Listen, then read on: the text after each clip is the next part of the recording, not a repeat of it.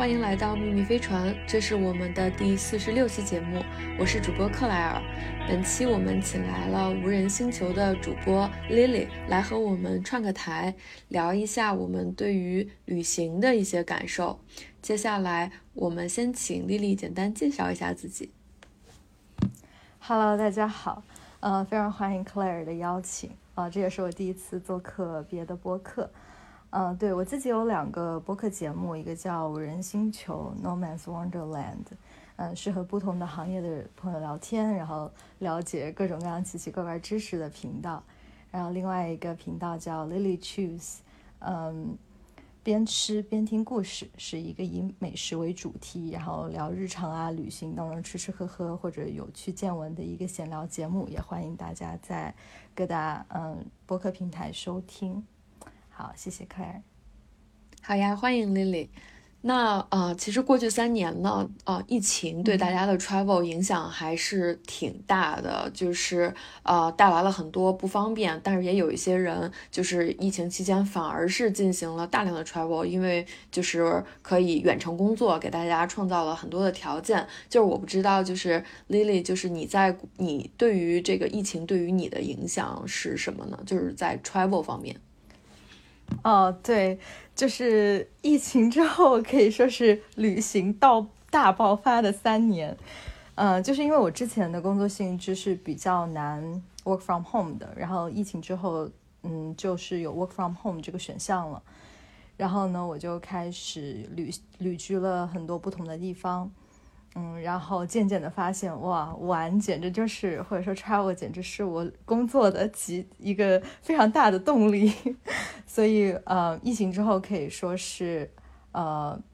提高了我到处去旅行，然后边工作边 work from home 的这样的可能性。嗯，对。那可能要给大家介绍一个背景，就是 Lily 其实是 base 在这个旧金山湾区这这这个地方，其实是在美国。那我知道，其实在中国的时候，疫情期间就是。呃，之前就是在我们被 lock down 的时候，就是其实国内还在就是呃该玩玩，因为国内的疫情其实很快很快被控制住了。但是其实我们疫情之后，就是我感觉那一之后一年，在疫苗研究出来之前，我感觉我们其实就是基本上都是在家工作，然后也很也也很难去，就是说很难没有人去办公室。对，所以这就给大家，就我有一些朋友、一些同事，他们当时是租房子，然后就把房子退了，然后。改租一个房车，然后就是这儿住一会儿，那儿住一点，或者是说就租一个二宾币，在这个州住一个月，那个州州住一个月，嗯。哦，对，是的，其实，嗯，就像你说的，嗯，work from home 一开始就刚开始我们要强行 quarantine 的时候，我算是没有 quarantine 过吧。就是也不能说，那你还挺，那你还挺勇敢的。就是也不能算是啊，这样这样算是违背了加州法律吗？但是我我当时是这样，就是我是去山里 quarantine 了，就当时呃哦，那你这个 quarantine 的更彻底了。对，quarantine 非常彻底。对，呃，我我表哥他 propose 一个 idea，他说既然你都要 quarantine 了，你在家不如我们去找一个山里的房子，然后就。找几个就是呃朋友一起，然后大家都 regularly 都会去做这个 COVID 的 test，然后大家就一起过上那种田园，然后有室友，就是那种群居的生活。然后嗯，做饭也是大家去附近的农场买菜，然后一起做饭。然后工作也是一起工作，然后晚上就是一起啊打牌啊或者看星空啊。然后那个时候是我。觉得我看过最多流星雨的时候，因为我们是住在 Napa 的山里，呃，然后那里 就是一 middle of nowhere，然后呃很多 winery 它的 business 当时也是要 down 了一段时间，所以那里就基本没什么呃光源，也没有什么光污染，然后我们就每天啊在那个后院里面，然后看星空，然后经常会看到流星，对，哇，所以你们住了多久啊？呃，疫情刚开始大概是四五月份，我们住了两个月，对，在那边。哦，那还蛮久的，那岂不是就是你们就一直要生活在一起，七乘二十四小时的那种？呃，对对，但是我们自己分别有自己的 bedroom，只是有公共的，比如说厨房啊，然后 co co co-working 的 space，然后如果大家要开会的话，就呃回到自己的房间开会这样子。对，其实当时会让我觉得哇，原来群居生活是挺美好的一件事情。就是当你呃和一群都有共同的兴趣爱好，或者相对来讲都不是嗯都渴望这样 hobo life 的人生活在一起的时候，大家嗯可以 develop 出来一种就是远离城市之外。一种生活的可能性。然后我们跟我们邻居的关系，就是房东吧，算是我们邻居的关系也很好。那里就差不多就两个房子，然后房东养了一只山羊，呃，叫叫 Juni，然后 Juni 是我的邻居，然后我就过上了每天早上被山羊叫醒的那种那种日子。然后，呃，我们的房东有一个自己的菜地，然后他每天早上就会呃摘一些新鲜的菜，然后送给我们。然后哦对，呃，我们当时有一个那种 menu，就是贴在冰箱上菜单。然后呢，嗯，我们都挺会做饭的，我们四个朋友，然后大家就呃认领每天的 chef 是谁，然后写上，比如说周一到呃周一周二，然后呃午餐可以，午餐和早餐是 volunteer，但是晚餐是嗯必备的。那你一定要选你是哪一天的 chef 这样，然后结果都很 popular，大家都很想要做饭去 impress 大家，所以我们每天都吃的非常的好。对，这也是真好，嗯，对，还挺开心的一段 quarantine quote quote quarantine 的时间吧。嗯嗯嗯，那你们为什么决定就是两个月而不是半年这种？嗯，我们就是想先尝试一下，因为我们想。嗯，既然可以 work from home，那么我们为什么不 work from home 不同的地方，然后 explore 一下不同的嗯地区吧？呃，然后所以我们一开始就找了最近的，就加州州内的，在 Napa，然后我们开车两小时就到。就如果我们实在就是比如说少了什么东西的话，我们就可以回湾区来拿，然后再回去这样。哦，那你们这个之后还去了一起一别的地方吗？呃，之后。呃，我和我别的朋友就去了夏威夷，对，去了夏威夷也是旅居了几个月，这样，嗯，然后哦，你在夏威夷住了几个月啊？嗯，对对对，也是，就是海岛生活，体体验一下在海岛 work from home 的感觉。我觉得夏威夷就是，呃，因为时差的关系，嗯，就是加州在时差，呃，在加州人在夏威夷工作的话，就是要早起一些，大概比如说早上五六点起。然后，但是工作到中午就差不多下班了，然后嗯，下午跟晚上还可以去冲冲浪，对，可以去冲浪，可以去潜水。然后夏威夷又是一个很 accessible to，就是对对于很很便利就到海边的这样的一个一个地方。对，是的，就也是非常棒吧。嗯，而且夏威夷当时是疫情里面，嗯，最。怎么讲？就是 COVID 的最安全的一个州，在美国。哎，为什么呢？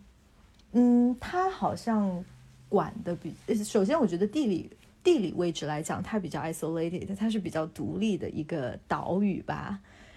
然后它是，嗯，它是海嘛，就是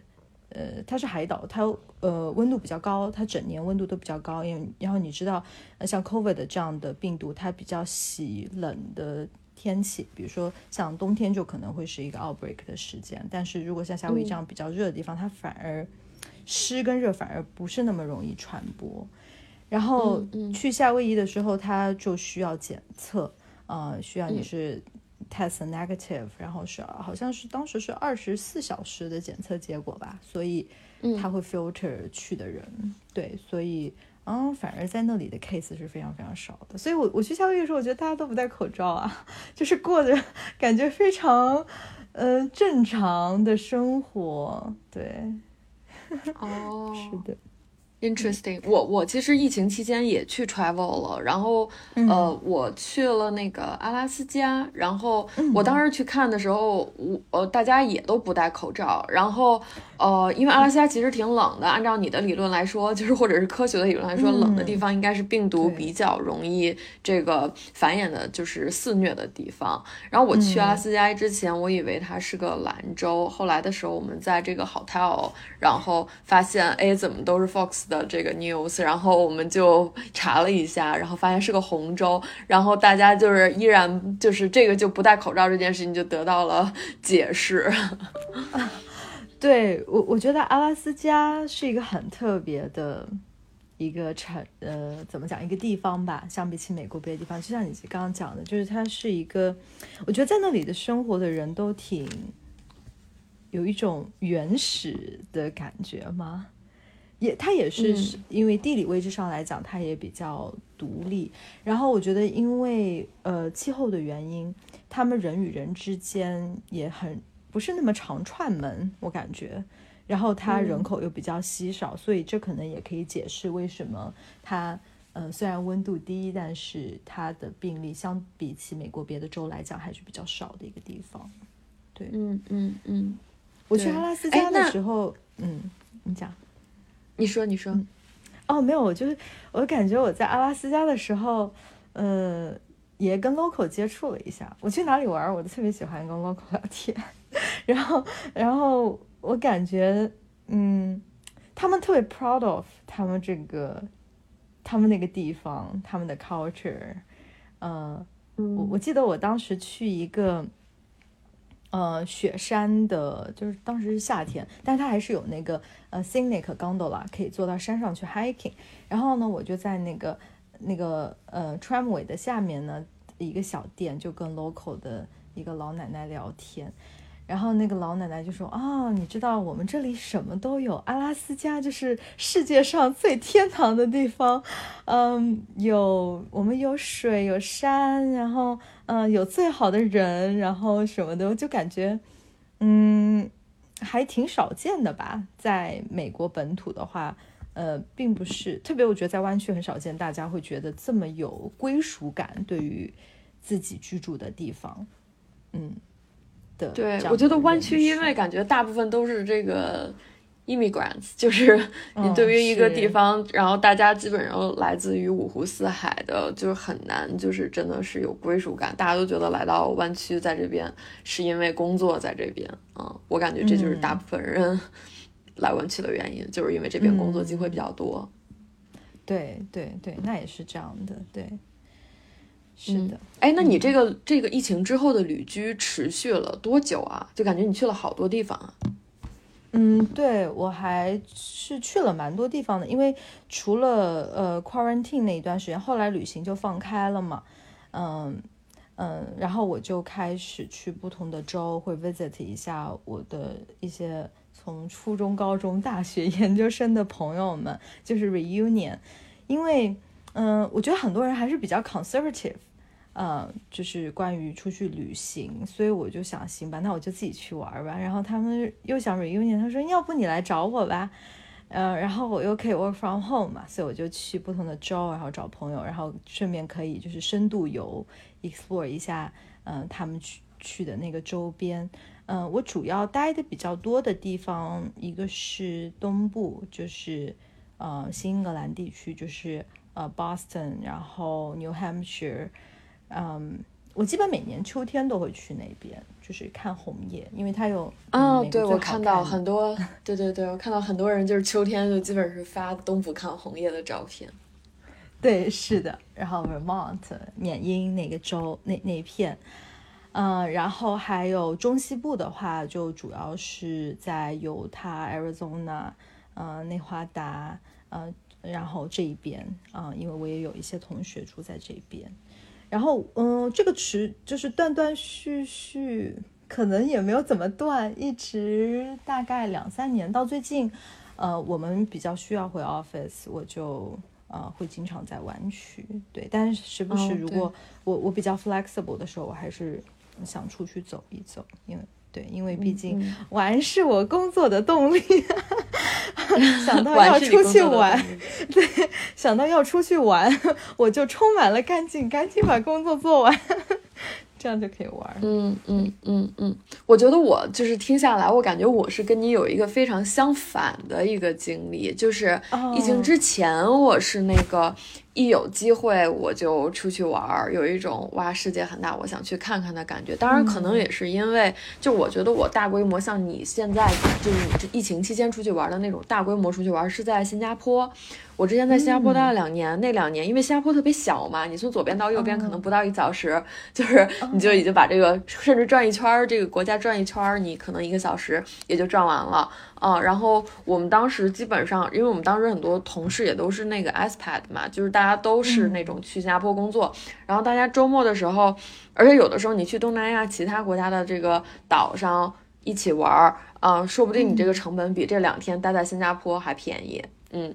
然后当时我们就是去，啊，当时就觉得去巴厘岛啊，就是去泰国啊，都非常非常的又方便，然后成本又低，对，所以我当时就是觉得疫情之期间之前，然后包括我后来就是来到美国，然后在纽约，然后。然后后来来到湾区，然后来到湾区之后，你就发现，哎，去拉美特别方便。然后那个时候也开始就是开始去拉美，然后我就觉得，嗯，疫情之前真的是一有机会，然后就出去玩。而且我们公司是那种就是啊 unlimited 的那个 PTO，所以有的时候你就是我们公司很多人就是大家请假也都比较这个。就是疫情之之前，我感觉大家就是你稍微比如说周四周五请个假，你周四周五周六周日就连上了，就给自己给自己 create 了一个小长假，嗯，哇天所以就是。对，疫情之前我感觉我是那种一有机会就出去玩儿，然后疫情期间呢，就是突然之间，就我可能就属于那种比较 conservative 的那种，就是就被迫 lock down 了。然后那我记得就是当时就是出去买东西都直接点那个 We，就是这边的一个那种嗯电商，就是亚亚洲的那种。就是电商平台啊，然后就是当当我还印象特别清楚，当那个 We 就是那个那个那个包裹送到你门口的时候啊，那时候我还都会就是消消毒啊什么的，就是非常非常的谨慎，就 就。对，因为就是当时就是感觉看了那个武汉的那个情况，然后觉得那时候对病毒的认知就是也都比较有限啊，所以就是当时我我还是真的挺认认真真的在 quarantine 的，就是在家里边啊。然后在这个过程当中，你我就会发现，哎，就是你就有很多时间跟自己独处了嘛，然后你就会发现，嗯。自己的内心世界也挺奇幻、挺丰富的，所以你大量的时间就开始跟自己、跟自己玩儿，然后，然后就感觉做了很多那种，嗯，思考，就是因为你也没别的事儿可以干。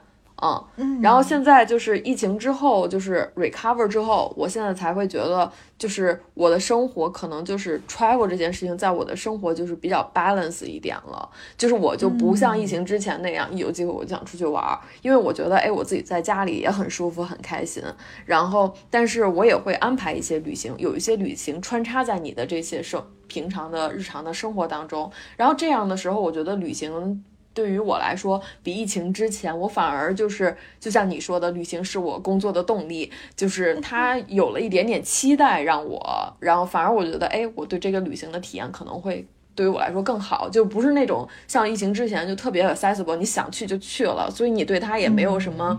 那种期待的那种感觉，就是就是随订票随走了，嗯。嗯，对对对，哇。是的，我 听你说完，我特别想找你拿那个新加坡的攻略。啊，可以可以。哇，那你是嗯在新加坡待了多久呢？当时？嗯，两年。哦，你是当时在那边工作，然后顺便就 explore 一下东南亚的那些岛岛国？哦，是这样的，嗯，是这样的。嗯。呃，我我们俩的经历就是刚好相反的，就是疫情这件事情的发生，每个人对疫情的这个 react 都 reaction 都是不一样的啊。那你那那我很好奇，就是你疫情期间你不害怕吗？就是嗯，你你经常 travel 坐飞机这种，嗯嗯，一开始我还是没有，就是航空航班没有太放开的时候，呃，因为很多地方都怎么讲，就航班就减少了嘛。嗯，我就还是有点害怕，所以一开始还是在州内或者就是 road trip，就去一些，比如说我 quarantine，我就 quarantine 在一个人更少的地方，这样子，嗯嗯嗯嗯，或者就是在嗯比较大自然里面，嗯，对，然后我感觉大自然很 charging，就是这是我疫情里面的一个，嗯，怎么讲一个收获吧。就以前可能已经习惯了，就是 day to day 通勤，然后在城市里面这样工作和生活。当然有的时候也去旅游，但是当大部分时间就是我的工作也是搬到了跟大自然比较近的地方去做的时候，我反而觉得，嗯。人人来自自然，就自然这个状态让我非常的 charging。哦，对，然后说回坐飞机这个事情，对，嗯，然后后来慢慢，嗯，航班越来越多了以后呢，嗯，我就跃跃欲试，然后也去飞去了不同的州，嗯，其实可能很跟很多人想的不一样，就是疫情期间坐飞机，我觉得可能跟去个超市差不多。我一开始去坐 飞机的时候，人非常少，就是去超市也挺可怕的呀。超市也是一个传染源，就大家都去摸那个商品，然后你如果摸了之后，对对对对，是是是这样子的。嗯，我当时坐飞机的时候，我感觉我前后左右，就比如说这一排可能就只有我一个人，然后前后左右可能就只有一两个人，然后嗯。就是我有戴好口罩，然后所有的防护都做好的情况下，我觉得我，然后我也打了疫苗嘛，后来，然后我觉得我可以 take the risk 去，嗯，对，去不同的地方。而且疫情，嗯，期间的时候，因为很多时候我都是一个人旅行，我就真的看了很多风景，是，呃，那些景点可能平时很热门的，要 reserve 呀，要 permit 啊什么的，但疫情期间就是没有人去，然后非常的空旷。嗯，就是还挺特别的一个感觉吧，对，而且，嗯，我跟你说，就是我觉得，呃，疫情有一个很有意思的东西，就是我以前，嗯，登机的时候，就是比如说你登上飞机，你都会看到，嗯，就周围的乘客是，比如说不同的人种啊，他们，哎呀，这个女孩很好看啊，这个男生很帅啊，这样子，但我觉得疫情，嗯，让大家都戴起了口罩，就有那种。我们在看脸的世界里面，人突我们突我突然看不见人人的脸了，就是嗯，我我辨别这个人，比如说我在路上或者在飞机上，我看这个人，这个人是什么人种，漂亮与否，他长什么样，其实都没有太大关系。当我 observing 我我身边的人的时候，更多是这个观察人的这个重点的转移，就从这个人的脸变到这个人的行为，比如说他是在看电影，还是在看书。然后，因为我在飞机上，我很喜欢看书。然后，比如说我周围周边有一个人在看书，我就会觉得嗯，很 connected。对，就是我当时还觉得挺嗯奇妙的一个观察吧。嗯嗯嗯，我是估计我是我我疫情之后第一次坐飞机是。二零我二零二一年九月，也就是疫情已经一年半之后，我才第一次坐飞机，第一次 travel，然后就是去阿拉斯卡，然后当时我们就是是四个人一起去的，然后我们当时在那个飞机上，飞机是其实挺空的，就是那种你可以一个人坐一排的那种，然后嗯，我当时当时在机场，我当时觉得还是挺。挺多那种，我当时真的把自己全副武装，还戴了帽子，然后那种帽子还可以，就是有前面有一个挡挡的这个东西，然后戴两层口罩，对对对对对，然后戴两层口罩，嗯，然后，但是我当时其实我自己是一个还挺喜欢。机场的一个地儿，就是我最喜欢的机场，其实就是那新加坡的那个樟宜机场，因为它特别的高效。就是你从我当时从我的这住的地方到机场，就是可能只要十几分钟，然后十几分钟你从。就是在在过安检啊，在登机啊什么，我感觉就是你提前一个小时就是起床都可以的这种感觉，就是它特别的高效，然后它也特别的，就是它它也特别干净，然后里边也有装修，就装修的也特别好，然后还不同的时间会有不同的装饰，然后我就觉得就是机场，就是它会不断的。提醒人们，就是大家都会出发，然后大家也会重聚，大家也会在路上。就是我感觉，我就是我看过那个那个就是圣诞节那个哦，Love Actually，他有的时候就他他有的对对对，就是真爱至上，然后他就会有一些机场的场景，就是你你下飞机了，然后你的亲人在等你，然后你们拥抱，或者是说哎呀，嗯，亲人要把你送走了，然后你们在机场分别，哦，我就觉得机场其实承载了挺多感感情的，嗯。对我很同意你哇，我对我也特别喜欢机场，就是就像你说，我觉得机场真的是见证了很多悲欢离合，就是欢笑跟泪水，对，可能是仅次于仅次于医院，我跟你讲，对，我觉得可能机场更。他他的这个更 positive 一点点，对对对对，承载的感情更多，更多元一点点。对啊，我也想分享我一下我我去过的机场里面我比较喜欢的，嗯嗯，一个就是就是 local 的 FSO，就是三藩的，就是这个国际机场。嗯，我知道这个机场很 busy，然后也经常塞车。啊，但是很破，对，然后也很破，根本就不 efficient。然后不同的 terminal 之间还要拿着行李就是狂奔。如果在另外一个 terminal 起飞的话，嗯，但我喜欢它有两个点，呃，一个是它是第一个把 museum 做到机场里面的一个机场，然后就是它叫 SFO museum 嘛，它这个机场 museum 的概念，嗯，我觉得挺挺新颖的，就是。可以，呃，我觉得他很重视，就是博博物学、博物，或者说，呃呃，travel 之间之中，就是停下脚也可以沉浸在艺术里面这样的一个概念。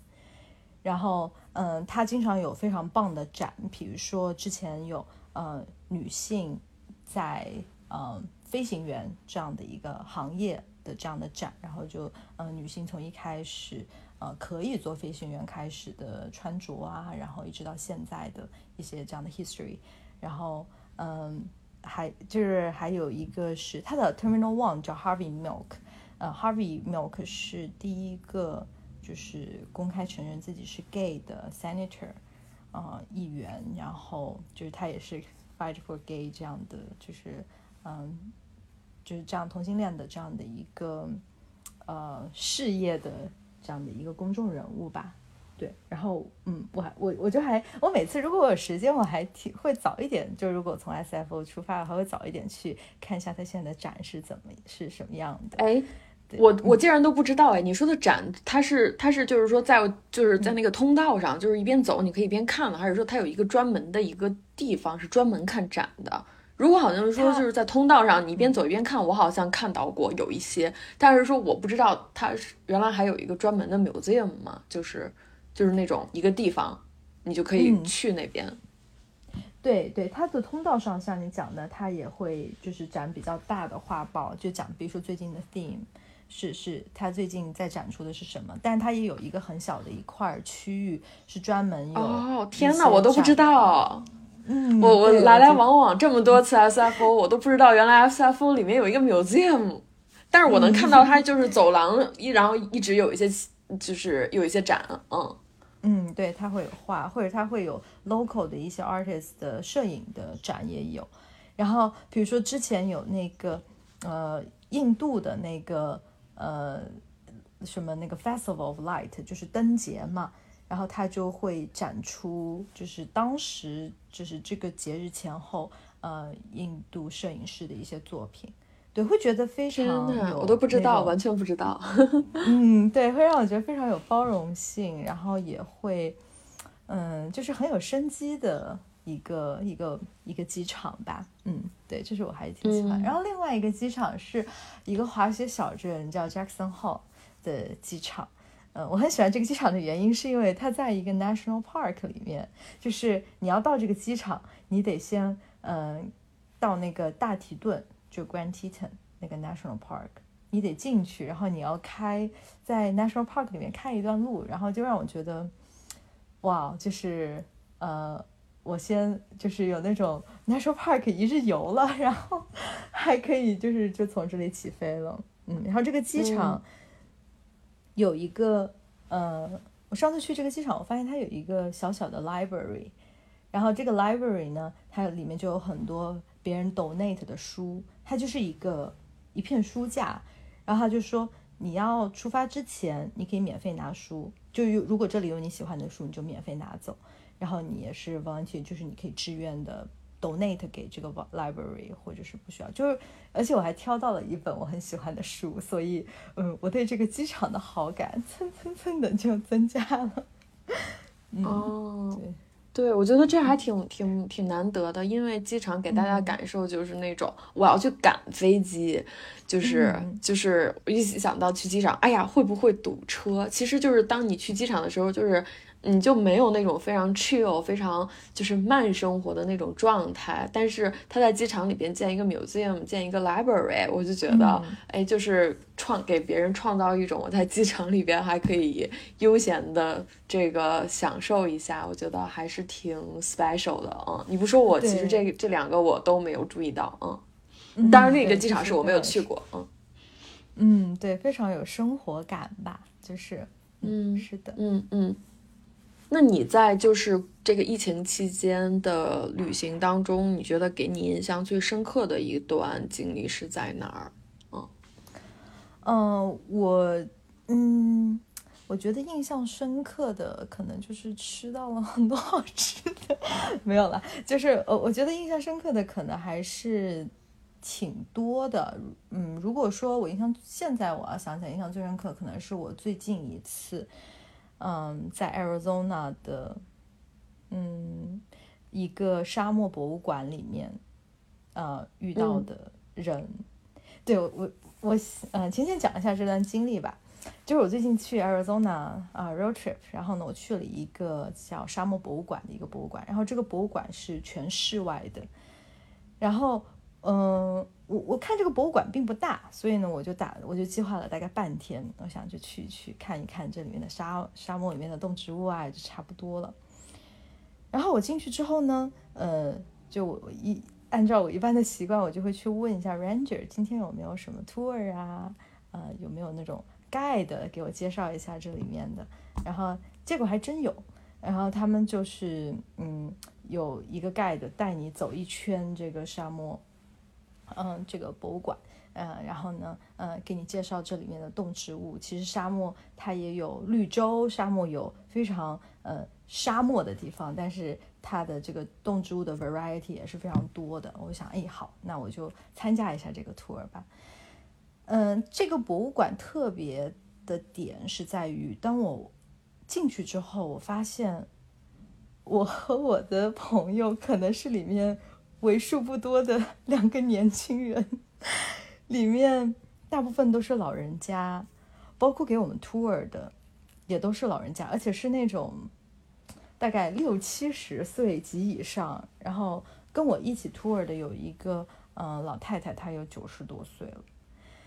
嗯，然后但是特别的是，他们打扮的就是既非常的户外。然后又就是那种很专业的样子哈，就是穿着那种 docent 的衣服，然后又很有自己的那种很 fashionable 的 style，在呃衣服上有装自己的 pen 啊，然后嗯，比如说女孩都有化妆啊，然后擦口红啊，然后男生他都穿的就是很板正那种。然后呢，我我就想哇，首先这里来这里玩的都是老人家，然后这里工作的人都是老人家，然后这里的。工作人员的比例其实比一般博物馆是高很多的，然后我就很好奇嘛，我就问他们，我说，哎，怎么这里就是 tour guide 都是老人家？然后我我才知道说他们是从各个行业退休了之后呢，因为自己对于动植物的兴趣爱好，然后呢就自己去研究，然后去学习跟这些沙漠啊、地质啊，然后动植物相关的知识，然后呢最后就在这个博物馆里面。嗯，工作或者 volunteer，其实我不知道他们有没有领工资，但反正就是他们就是给给游客 tour，然后站在各个点教，就是讲解。嗯，比如说我我打卡一个点，就是怎么样从粪便 的，就是你在如果在野外看到了各种形状粪便来辨认这是什么动物，呃的这样的一个 奇奇奇怪的知识。嗯，对，然后呃非。他们就嗯非常 detail 的给游客们介绍这些动植物的前世今生啊，然后然后他们跟里面就是野外救助来回来的野生动物关系也非常好，所以他们会带着各种非常，比如说珍稀品种的猫头鹰，哎拿出来就在那里，他跟猫头鹰聊天玩儿，然后他他也会介绍一下这个猫头鹰，然后在旁边，我们就会在旁边看一下这样的一个 section，就怎么说呢，就完全没有那种商业化的要给 tip 的那种，你知道要给小费那种很贵的 tour，而是看到。嗯，全都是他们对这个工作的热爱，还有对这个 planet 或者对这片土地、对这些动植物的关心跟爱。然后他们生活的，就他们在做这件事情的时候，比如说给我们介绍的时候，也是那种虽然他们年纪嗯不小了，但是就是那种很生机勃勃、很年轻的那种感觉。然后就是那种很有希望的那种生活的样子吧。然后也会。让我觉得说啊，其实，嗯，不管到了什么样的年纪，我也是可以一直学习，呃，我感兴趣的东西，然后一直工作，一直去创造价值，一直就是去，呃，可能会，呃，在创造价值的过过程当中，inspire inspire 到别人，然后我就觉得，嗯，我老了，如果我老了的话，我也要活成这样，就非常。就是精彩的、漂漂亮亮的，就是去不断的探索这个世界吧。对，嗯，对，我觉得这个感觉是不是还是？我觉得你是体验派，就我感觉听下来，我觉得你去到一个地方，你会特别 local，特别体验派。嗯，对，我非常属于体验性，我非常想把，嗯，我觉得我是 ego 比较低的一个人，然后。我如果去到一个地方旅游，我就，嗯，会把，也不是说把自己放很低，但是我会很希望自己是一个比较隐形的，去让这个地方的东西，local 的东西，文化或者风土人情也好，流过我的一个存在，或者就是很融入，呃，看一下 local 的人的生活状态的这样这样的一个旅行方式吧。嗯嗯嗯嗯，对。就我觉得旅行来说，就是很多时候真的是你跟这个世界多了一种交互的方式，嗯嗯。就我感觉，就对于我来说，印象比较深刻的是，嗯，在夏威夷去冲浪。我觉得当时就是，嗯，想说，因为我之前试过潜水，然后我当时就是，但是我当时的有一个 bug，就是我当时感冒了，所以我鼻子有点不通气儿。嗯，然后去到潜水那个地方，就是它，因为它需要就是你 balance 耳压，然后当时耳压就不能 balance 好，所以说当时就是上来之后，我就发现我的耳朵还有点流血，然后教练就说你不能再，嗯，教练就说你不能再。嗯，录下去了，呃，就就不是不能再录下去了，就是你不能再再继续下去了。所以我其实就是在沙滩上看着我当时一起去的小伙伴，然后他们去那个呃去水里啊什么，我当时就在沙滩上自己躺了好几天，嗯，然后也也挺好的，当时就多了很多跟跟那个当地的人们去就是观察当地人们的生活，嗯，所以说我这次就是上一次去夏威夷，我就觉得，哎，那我想试一下另一个跟大海这个交互的方式，我试试冲浪。吧，嗯，但是其实冲浪这件事情，就是我其实不太会游泳，所以就是我我就是会游，但是游的不是很好。但是然后教当时教练就跟我说，你不会游泳来学冲浪，其实就相当于你去购物，但是兜里没钱。然后就是说，太硬了吧，这好刻薄。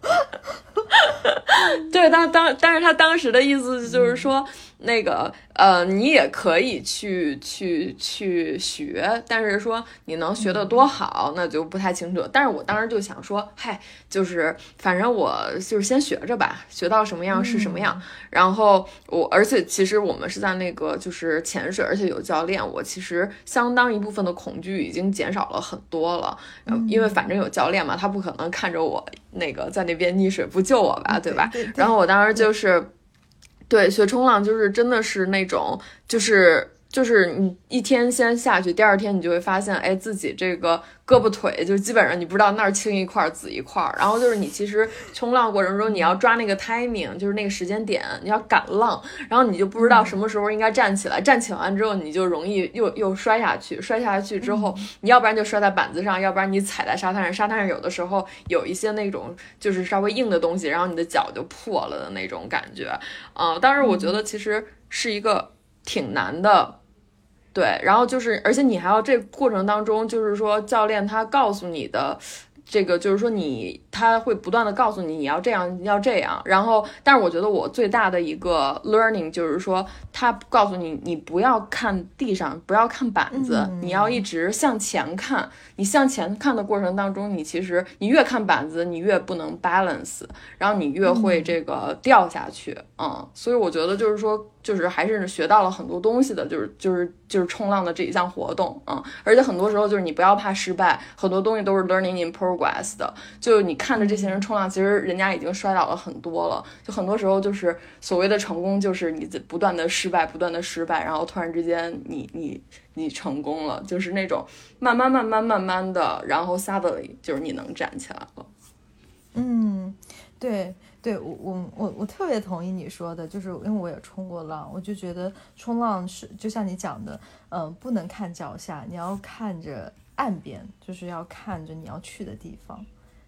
就我觉得像滑雪也是这样，如果我看着那个树的话，我就很容易，我想，哦前面有障碍物，我要避开它。如果真的盯着那个树看，我就会撞上去。但如果我是盯着我要去的方向的话，嗯，其实就很容易避开这个障碍。对。是的，而且我觉得冲浪给我一种感觉，就是，嗯，因为就像你说的，你要抓那个浪的 timing，嗯，就是人很难跟自然对抗啊。我觉得有的时候你需要跟他配合，你需要了解他，要懂他，去才能够一定程度上，嗯，不能说驾驭吧，但是跟他一起玩儿这种感觉，嗯，我觉得。呃，我觉得潜水也是，我自己还是挺喜欢潜水的。我觉得潜水也是有那种你要 be aware，知道这个，比如说知道一些危险的信号，嗯，知道一些，比如说浪什么时候来，因为有的时候有有些区域可能是浪比较大的。对，我我觉得我不知道你喜欢冲浪吗？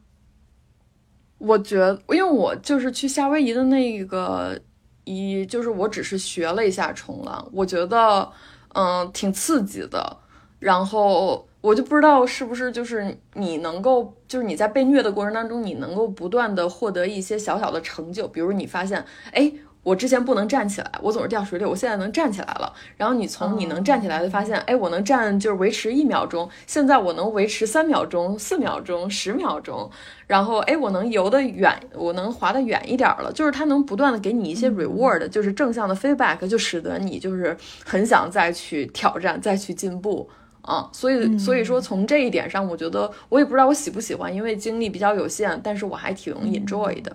嗯，I see，OK，嗯，因为我就是尝试了很多次冲浪，然后我就觉，嗯，觉得我没有那么喜欢冲浪。然后呃，因为我有挺多朋友都喜欢冲浪，然后我看他们拍的照片特别的帅，你知道，在那个浪里面，嗯，就是嗯破，就是那种乘风破浪而出的感觉，但是我。我觉得很帅，但是我最后就承认了，我觉得我自己没有那么 enjoy 这个运动。然后就比如说在海里，我可能就更愿意去潜水和浮潜，就是沉到海里面那个，看到探索下面的那个水里面的那个世界的那种感觉吧。嗯，哎，那你我感觉就是其实你做了好多好多事情啊，就是上山入海。然后你过去只这几年也一直在旅行，你觉得就是说旅行对于你来说意味着什么呢？就你为什么喜欢这么喜欢这件事情？你从做这件事的过程当中感受到什么？然后你收获到什么了呢？嗯，对，我觉得旅行就就是说短一点，对我来讲就是有那种思路打开的感觉。嗯，对，总结起来就思路打开，因为。就会让我走出自己日常生活的圈子，在旅行当中的时候，就遇到一些不是我日常会遇到的人，比如说 local 这样子，然后吃一些不是我们日常在吃的食物，然后会了解生活是可以有很多不同的形态的 forms 的。就比如说我们看到，嗯，阿拉斯加的呃生活的人和 Arizona 生活的人，还有老人家生活过过得很精彩，这样嗯不同的生活的可能性吧。因为我觉得我们平时呃如果都在湾区的话，其实 relatively 来讲。相对接触的人跟人事物都会比较固定，比如同事啊、身边的好朋友啊，然后他们的呃工作吧，和我们平时聊天的话题也是相对会有一些局限性的。然后，嗯，我觉得或多或少思维方式也会容易被限制住，就会被很多琐碎的事情、生活的 logistics 或者是工作就占据了，然后也会因为一些。嗯，日日常的小事啊，或者因为工作就会非常的焦虑，因为大脑的 capacity 都用在这个上了，然后就会觉得啊，生活可能就是这样子的，然后没有很多的选择或者啊方式，因为我们看到的就这么多。但我觉得其实不是的，其实人生活的方式是可以很多样的。嗯嗯，比如说，我觉得出去。啊，玩就会看到，其实如果我没有住在湾区的学区房，没有去，就对啊，就如果我有小孩的话，小孩没有去一楼的学校，人还是可以很快乐的。嗯，快乐其实是一件很简单的事情，嗯，就是在于我们，嗯，愿不愿意去接受，嗯，能让我们开心的事情吧，和和和看到，对，嗯，我我记得我在。嗯，啊，我再分享一个很小的故事啊，就是我在 Vegas 附近的一个叫翡翠洞啊的一个地方，kayak 就是就是划船，kayak 一整天，他从那个 Hoover 呃 Hoover Dam 胡胡福水坝，然后呃就在那个船里面，就算是从 Nevada 穿到了嗯犹他州，然后再划回去的这样的一个 tour 里面。我的 tour guide 是一个非常年轻、非常非常漂亮的的女孩，然后呢，嗯，她做这份工作，她真的是怀抱着很多的热情，然后我就跟她一起聊天嘛，她跟我说，她她收入不高，但是她就很开心，因为她觉得，嗯，她她带大家领略这个大自然的风光，她觉得很有成就感，嗯。然后我问他说：“那你年纪这么小，你之前在哪儿工作呢？”他就说他还没有攒到学费，所以他之前在 Target 做收银员。嗯，然后呢，后来他发现，嗯，他可以，哦，不仅他可以锻炼身体，每天开 York，他还可以救人。如果别人从船上翻下去了，他可以马上去帮助别人，然后还可以讲解这些地理的知识。他讲这些的时候，我觉得他丝毫没有。就是比如说自卑，他觉得那 Target 的收银员就就是一个不 decent 工作，他完全没有，他就是觉得啊，我原来做那个工作也挺好的，但是我现在找到了一个可以给人带来更多快乐工作，他就非常非常开心。然后后来，嗯，我就觉得整个行程就被他点亮了，这样，然后，嗯嗯，对，然后我们中间停了一个浅滩，然后，嗯。下去了之后，他就一路走一边跟我们介绍说：“你看这里的这个植物呢，呃，是有什么样的味道？如果你在野外受伤的话，你就把它呃嚼，把这个叶子嚼碎，敷在伤口上就可以消毒。然后就是嗯，然后又讲这个石头是是什么样的，它现在用在化妆品里面什么，就让我觉得他对他的生活嗯怀抱着很多的热情。他可能收入并不高。”嗯，然后包括到行程的最后，我们就给了他 tip，他就是那种受宠若惊，觉得啊，我没有 expect 要 tip，你们没有一定要给我这样，但是他就是很开心。嗯，怎么说呢？就是以这个例子来说，就嗯，让我觉得说，嗯，成功或者是生活的标准，嗯，应该是很多元、很多样的，不应该是单一的，对。对，所以我觉得，嗯，旅行对我来讲就是去到别人走出自己的圈子，然后去到另外一个风土人情、另外一个 culture 的地方，看一下别人生活的嗯的东西，然后给我嗯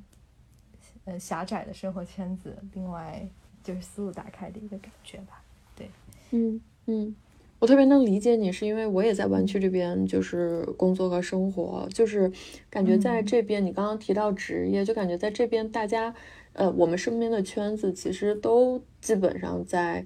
tech，或者是说，嗯嗯，就是跟嗯互联网相关的这些公司，就是大家的职业也都，嗯，基本上就是产品经理，啊，这个呃数据科学家。呃，软件、硬件工程师，嗯，就这样，就是，嗯，我们自己其实就会就不是能够接触到特别多不同职业的，嗯，比如说前，嗯，上周我遇到了一个建筑师，我就觉得哇，你好稀有啊！但是其实这这个事情真的很稀有吗？不一定，只不过在我们的生活当中很稀有，而旅行它就把你完全暴露在另一个。完全陌生的地方，就是你接触到的，就是这都是新的地儿、新的人，所以说它一下能够把你从你现有的圈子当中抽离出来。那你可以就是用一个就是被抽离出来的视角，再重新的去认识一个新的嗯地方，或者是说用一个新的视角再回看自己之前的地方，就是总是能够嗯给你一些嗯。思思维上的这个改变，也不一定是思维上改变，反正就是视角上面的改变。嗯，我觉得还是挺神奇的。是的，是的，我很我很同意你讲的。我觉得，嗯，就像你讲，就是当我们很固定的生活在一个圈子里的时候，有的时候我们的视线会非常集中在，至少我吧，我会感觉我的视视线有的时候会集中在我自己，或者是嗯，是我我所理解的这个。世界上，嗯，但其然后这这样这样的视线，有的时候就会容易产生一些 judgment，就是好坏对错。但是当我们看到了不同 forms of living 的状态的时候，我觉得会更容易 appreciate 别人 who they are，就是他们就是一个呃完整的个体，他们过什么样的生活方式都应该是可以被被 appreciate，而不是。被 judge 的吧，或者我觉得人的 personality 也是这样的，就会，我觉得反正给我就是更包容的心态吧，和更怎么讲，更想要呃 expand 一下我的视角这样的感觉，所以就是有玩不够，我还有很多地方想去，还有很多 local 我想要跟他聊天，很多 culture 我想要了解很多不同的食物。嗯，我想要尝，嗯，嗯嗯，感觉，嗯，嗯，我觉得你现在是在我疫情之前的那个状态，就是那种真的是很想去 expand，就是我们的这个视野啊，就是不是有一句话叫那个读万卷书行万里路，或者是说你之前我们之前聊天你说身体和呃心灵总有要有一个。在路上，嗯，对我我我我能够感受到你现在的这个充满了这种求知欲和好奇心的状态，嗯，然后我就觉得，嗯，就是反而就是，嗯，现在我就觉得，就是我现在就是在在想说，哎，为什么我自己就是，嗯，现在就感觉没有那么。嗯，很想去旅行，觉得在家也挺开心的呢。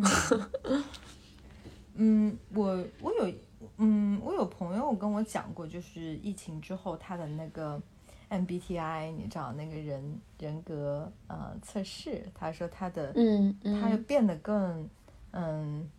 更更内向了一些，就是 extrovert 和 introvert，他变得更内向了一些，就是更嗯嗯愿意跟自己独处吧。嗯，对。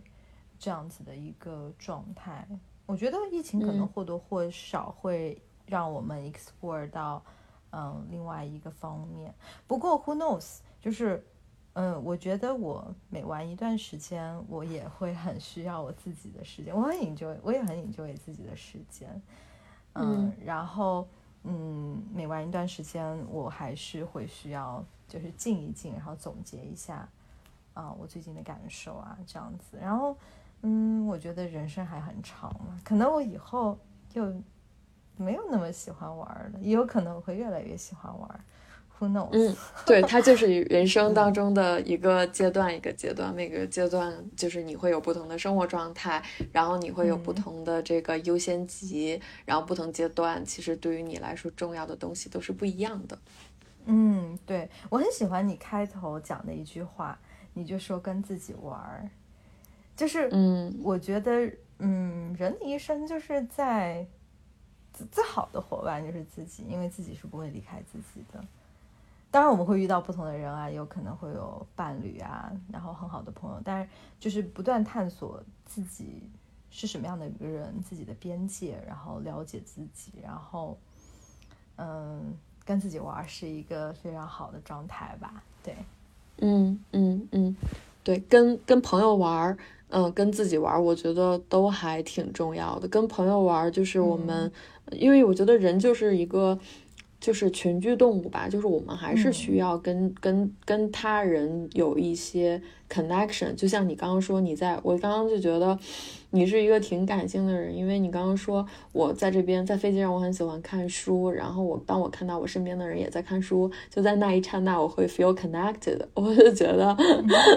你是一个，就是对于这种。生活当中很细小的，就是感受力很强的一个人，嗯，就是我。然后这个其实也反映了，就是人们的一些底层需求，就是你会需要，就是跟其他人，就是有一种 feel connected 的感觉，嗯。但是我另一方面，我觉得一个人也挺重要的，因为有的时候，当你置身于一个非常就是周边全是人，你没有时间去真的是跳出来去，呃，看自己，然后去。嗯，内观自己，然后去自己有一些比较深入的，嗯，一些思考。但我觉得其实有一些深入的思考还挺重要的。就是我发现，就是很多人对于一件事情的看法呀、反应啊，能够相差十万八千里。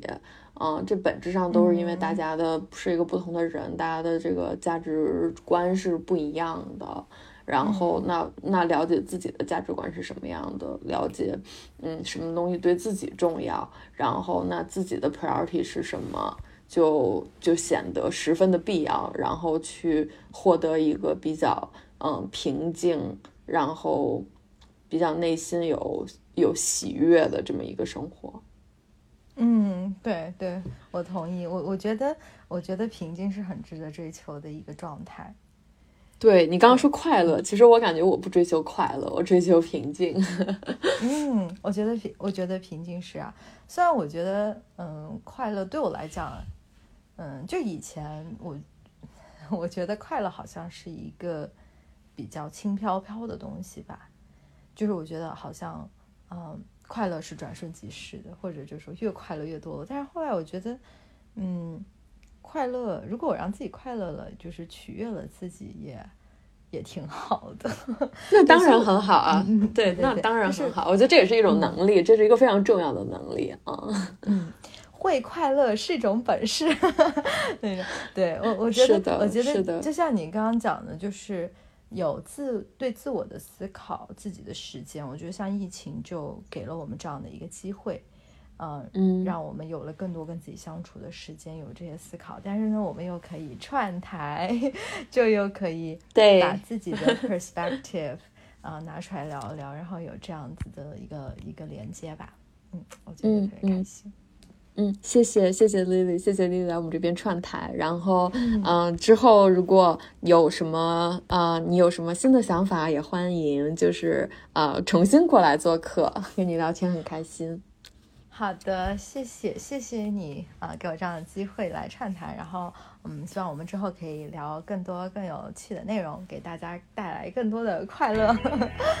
好呀，好呀，谢谢丽丽，嗯。嗯，好，谢谢凯尔，拜，再见。